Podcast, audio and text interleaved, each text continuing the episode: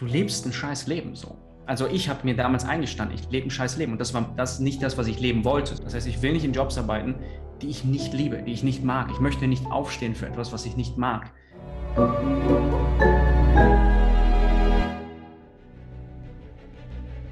Willkommen bei dem Podcast von Die Köpfe der Genies.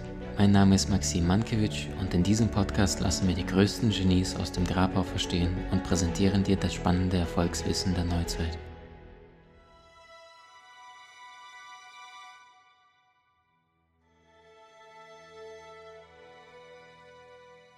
Hallo, hallo zusammen. Ich habe heute einen außergewöhnlichen jungen Mann bei mir, der beweist, dass das Alter nichts mit Erfolg oder Ähnlichem zu tun hat. Nicht nur, dass er jung ist, sondern dass er jung gestartet ist und damals als orientierungsloser Student zu einem Millionenunternehmen es aufgebaut hat. Seine Marke Erschaffe dich neu kennen mittlerweile fast alle Menschen, die im Bereich Persönlichkeitsentwicklung tätig sind. Über alle Kanäle erreichen sie über 350.000 Menschen und ich freue mich sehr, mit ihm heute gleich gemeinsam über Thema Motivation, über Thema Umsetzung zu sprechen und wie es dir gelingt, deine Meisterschaft zu leben. Herzlich willkommen, lieber Dennis Deke. Hi Maxim, danke, dass ich dabei sein darf und danke für die, für die nette Anmoderation. Lieber Dennis, jetzt bist du ein Mann, der für viele Menschen, die dich im Außen betrachten, die sagen, so wie hat er das geschafft, ist ein junger Kerl und hat trotzdem schon so viel auf die Reihe, auf die Kette gekriegt. Warum war das in deinem Leben möglich und wie bist du gestartet? Mm, ich würde, dann würde ich mal mit, äh, mit, meinem Tiefpunkt starten, denn nur der hat mir das, das Ganze ermöglicht so ein bisschen. Ich war damals, ich glaube, es war vor acht Jahren, ähm, ich war, ich war so Anfang, Anfang 20, ich habe mehrere Jahre schon mit meiner mit meiner damaligen Freundin zusammen gelebt. Wir haben in Bochum gewohnt. Ich bin zur Uni gegangen. Ich habe äh, Wirtschaftsingenieurwesen studiert. Und die Stadt hat mir nicht wirklich gefallen. So, die Stadt war, Bochum ist grau und ne, also nichts gegen die Leute, die in Bochum. Aber Bochum, Bochum war nicht meins. War nicht meins. Und die, die Uni hat mir auch jetzt nicht so, nicht so viel Spaß gemacht. Ähm, die Beziehung war schon eigentlich über den Punkt hinaus, wo man, wo man sich denkt, okay, ähm, ist auch nicht mehr das Wahre. Und mein Nebenjob war jetzt auch nicht so geil. Das heißt, ich bin jeden Tag irgendwie zur Uni gelaufen und habe mich gefragt, okay, ist das alles? So ist das alles im Leben, was mir das Leben zu bieten hat. Und wie das Leben dann so wollte, wie das Leben so spielte, ähm, ist die Beziehung zu Ende gegangen. Und das war so für mich persönlich der Punkt, der, der mich so aus dem Leben geworfen hat, wo ich meinen Dad angerufen habe und ich so, ey Papa, darf ich wieder nach Hause ziehen? Und meine Eltern ähm, in Düsseldorf meinen, okay, ja, komm nach Hause. Und ich ziehe, bin dann nach Hause gezogen, wieder zu, bei meinen Eltern gewohnt, im, im, Kinderzimmer. Und dann bist du halt erstmal auf dem Tiefpunkt angekommen. Fragst dich, okay, shit, Freundin weg, keine Kohle, ähm, Uni ist scheiße. So, was mache ich jetzt mit meinem wie, Leben? Wie alt warst du da, wo du bei den Eltern wieder rein bist? Ich glaube, ich war 20, 21, so um, um, um den Dreh. Und wie sein. viele Jahre zuvor bist du ausgezogen oder Monate? Ich glaube, zwei Jahre vorher bin ich ausgezogen. Also das ist schon das natürlich heftig, ja. Mhm. Es gibt ja, ja diesen Satz, wenn, wenn, du denkst, du bist spirituell erleuchtet, dann zieh bei deinen Eltern für eine Woche wieder ein. Und ja. das ist ja ein perfektes Beispiel, wenn du nochmal eingezogen bist. Wie ging dann weiter? Was, haben um, sich die ähm. Eltern Gedanken gemacht? Haben die gesagt, Junge, was ist los? Also erstmal, erstmal waren meine Eltern relativ, relativ offen dafür. Also meine Eltern sind, ich liebe meine Eltern, deswegen, die haben mir, haben mir sehr geholfen. Und ich glaube, die waren auch, die haben sich gefreut, dass der Sohn wieder zu Hause ist und sowas, besonders mein Dad ähm, ich persönlich hatte erstmal die nächsten drei Monate, weil schon würde ich sagen, war ich so ein bisschen an einem ziemlichen Downpoint. Ne? Ich konnte wenig schlafen und sowas. So der Boden unter den Füßen weggerissen. Und das hat mich an den Punkt gebracht, wo ich mich mal gefragt habe, was mache ich jetzt mit meiner Zeit? Und dann habe ich angefangen, ähm, mir ein paar gebrauchte Bücher zu kaufen. Und darunter waren halt Bücher zur Persönlichkeitsentwicklung dabei und Bücher wie zum Beispiel Maximum Achievement von Brian Tracy. Und es war so das erste Mal, wo wo ich in meinem Leben, und das klingt nach so einer einfachen Realisierung, auch wo ich das erste Mal in meinem Leben verstanden habe, so hey, ich kann was anderes in meinem Leben erreichen, wenn ich es mir vornehme. So dieses an meinem Selbstbild arbeiten, Ziele setzen, Gewohnheiten aufbauen, dieses ganz klassische Persönlichkeitsentwicklung, wo, wo jeder sagt, ja klar, das ist ja, ist ja logisch. Aber das war für mich so, okay, dann mache ich das jetzt. Und da habe ich so diese Entscheidung für mich getroffen. Ich werde es jetzt allen zeigen. So, ich werde ich werd mich persönlich verändern, ich werde neuer Dennis, so ich werde äh, mich neu erschaffen und wo dann auch im Laufe der Zeit dann die Company entstanden ist. Das heißt, das Unternehmen erschaffe dich neu. Und über kurz oder lang bin ich jetzt hier. Das ist so meine, meine Story ganz kurz zusammengefasst. Sensationell. Und das sind so viele Parallelen, die du gerade genannt hast, weil ich, ich habe genau den gleichen Down-Punkt gehabt, Tiefpunkt, auch nach dem Studium. Auch da hatte ich mhm. Äh, kein Geld, nichts, Hartz IV anmelden müssen. Zum Glück nicht bei den Eltern wiedergelebt, sondern in Köln dann.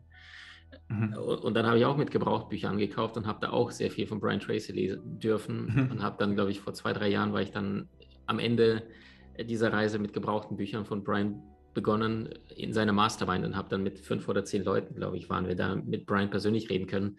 Und das okay. ist genau das, was du beschreibst, quasi diesen, was alles möglich ist, wenn du erstmal mhm. losgehst und dir die Frage stellst, was geht, wenn du mal wirklich äh, all in gehst und dir mal nachschaust, was passiert, wenn du sehr viel Fleiß, sehr viel Zeit investierst. Jetzt hast du etwas aufgebaut, was wahnsinnig gut funktioniert. Eure Marke erschaffe dich neu. Mhm. Ihr bringt Menschen in die Umsetzung. Kann man das so sagen? Mhm. Wenn man es kurz zusammenfasst, ja, das ist so eine unserer großen Aufgaben. Mhm. Was ist der Unterschied zwischen denen, die in die Umsetzung kommen, die ins Machen kommen und all den anderen?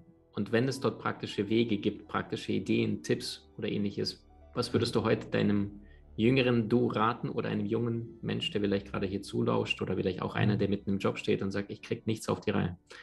Okay, wenn, wenn wir jetzt sagen, was würde, was würde die Menschen unterscheiden, dann würden wir es sehr simplifizieren. Simplifizieren wir es mal, dann würde ich sagen, die einen haben ein System, mit dem sie regelmäßig ins Machen kommen und kontrollieren, dass sie im Machen bleiben.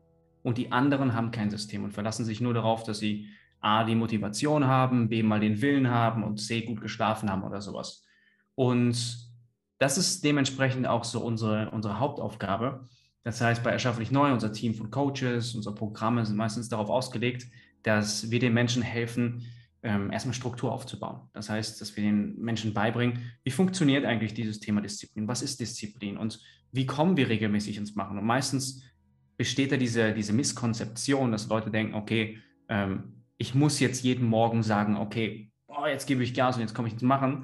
Und das ist selten der Fall. So, wie, wie oft habe ich nicht die Motivation, morgens aufzustehen und ich mache es trotzdem, weil ich mir kleine Systeme geschaffen habe, die mich verpflichtend machen für andere Leute, sodass ich kommen muss, weil sonst stehe ich doof da, ähm, dass ich Systeme habe, die, die mich einfach automatisch aufstehen lassen, weil mein Handy zehn Meter an der, an der Ecke des Betts liegt oder sowas. Das sind so simple Dinge, die schon helfen, ins Machen zu kommen. Und da ist halt viel drauf ausgelegt, an den System und an der Struktur, um dann ins Machen zu kommen.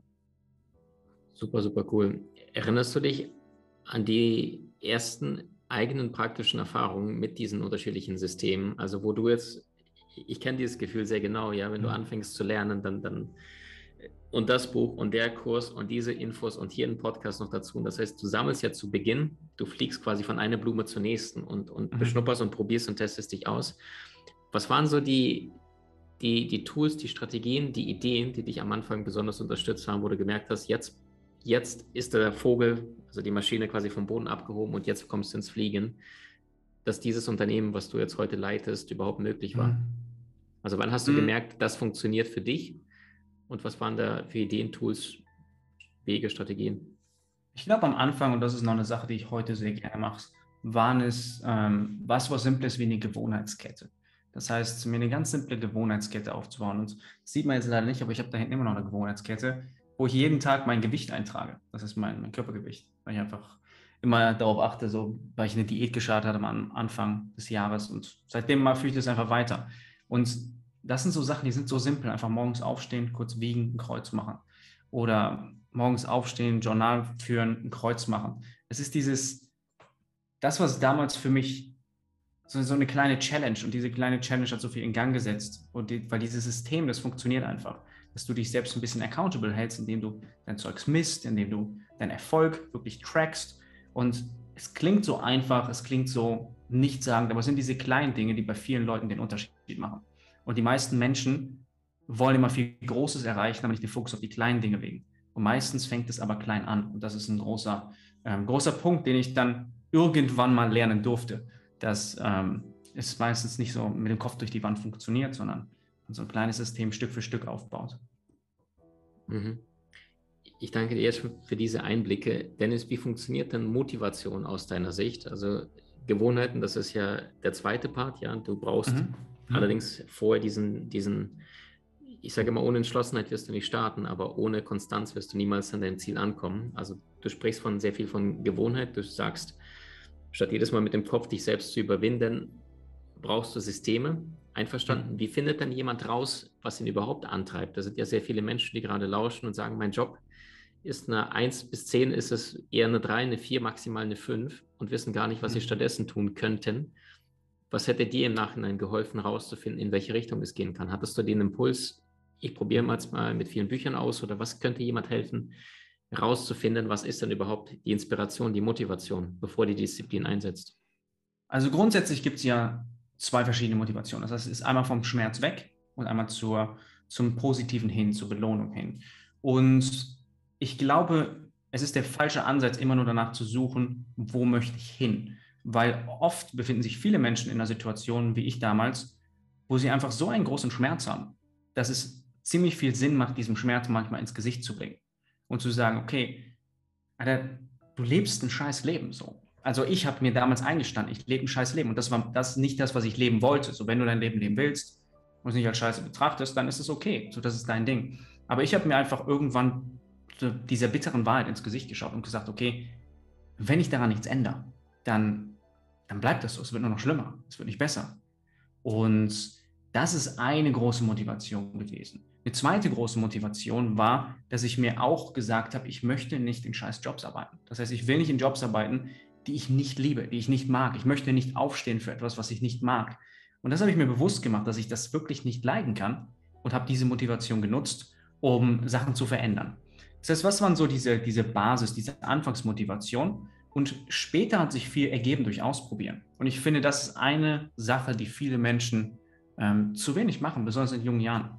Das heißt, einfach ausprobieren, was sind Dinge, die mir Spaß machen könnten von denen ich irgendwann mal so einen Gedanken hatte, oh, das könnte ja cool sein. Beispielsweise war es bei mir beim Schreiben. Ich habe immer gesagt, hey, es könnte mal cool sein, ein Buch zu schreiben. Und dann habe ich mich hingesetzt und morgens einfach immer ein paar Zeilen geschrieben und habe gemerkt, dass mir Schreiben richtig viel Spaß macht. Und das wurde automatisch zur Motivation, weil wo, wo kommt Motivation? Motivation kommt meistens nicht, dass du sitzt und denkst, jetzt überwältigt mich diese Motivation. Sie kommt meistens, während du etwas machst und denkst, oh, das macht ja richtig viel Spaß, ich mache jetzt weiter. Und dann hast du noch Erfolg, du hast ein Interesse daran und es wird mehr und du denkst, du bist auf dem richtigen Weg. Und ich glaube, Tony Robbins hat es immer gesagt, Energie kommt durch Energie. Das heißt, das ist meistens der große Fehler, dass Leute einfach nur sitzen und sagen, okay, ich warte jetzt darauf, dass Energie kommt. Und ich glaube, man, ich glaube, viele Menschen werden, könnten so viel über sich erfahren, wenn sie einfach viele verschiedene Dinge ausprobieren, wo sie einfach nur einmal einen Gedanken hatten, das könnte ganz cool sein. Und manchmal entpuppt sich das als Seifenblase. Beispielsweise habe ich mir mal gedacht, ich wollte als, als Kind wollte ich mal Pilot werden. Und ich dachte, das wäre wär ganz cool und es wäre mega geil zu fliegen. Und letztens habe ich meiner Freundin Flugstunden geschenkt, so einem kleinen Flugzeug, als sie Geburtstag hatte. Und da saß ich im Flugzeug und dachte mir, Alter, das ist super langweilig. So, das ist überhaupt nicht meins. Aber ich habe es rausgefunden. So, ich wusste, dass ich null motiviert bin, jemals einen Flugschein zu machen. Aber ich weiß das jetzt. Und ich weiß, was ich nicht will. Dafür weiß ich, was ich sonst will. Und das sind halt diese Dinge. Viele Leute ähm, begeben sich nie in diese Ungewissheit. Und ich glaube, es ist ganz wichtig, sich in diese Ungewissheit zu begeben, um seine Motivation rauszufinden. Und jetzt mal einen praktischen Tipp, sich einfach mal hinzusetzen, welche Dinge hasse ich. So was sind Dinge, die ich hasse. Hilfe einfach mal so eine Hate-List machen. Das sind Sachen, die ich nicht mehr machen will. Und wie kann ich etwas daran ändern? So, das könnte schon ein Anfang sein. Wenn du dich für mehr Erfolgswissen und Thema Motivation, Umsetzungsenergie interessierst, dann verlinken wir die drei Bücher von Dennis unterhalb von diesem Interview. Schau gleich rein. Und in der nächsten Folge sprechen wir mit Dennis über das Thema finanzielle Freiheit, über das Thema Geld, über das Thema Disziplin und wie es dir gelingt, in die Umsetzung zu kommen. Dennis, danke jetzt schon mal und wir hören uns in der nächsten Folge. Danke dir, Maxim.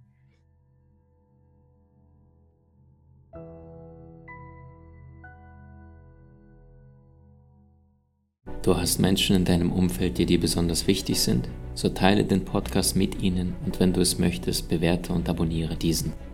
Wenn du noch schneller deine Meisterschaft erlangen möchtest, so findest du über 20 außergewöhnliche Videokurse in unserer Genieakademie unter maximmankiewicz.com.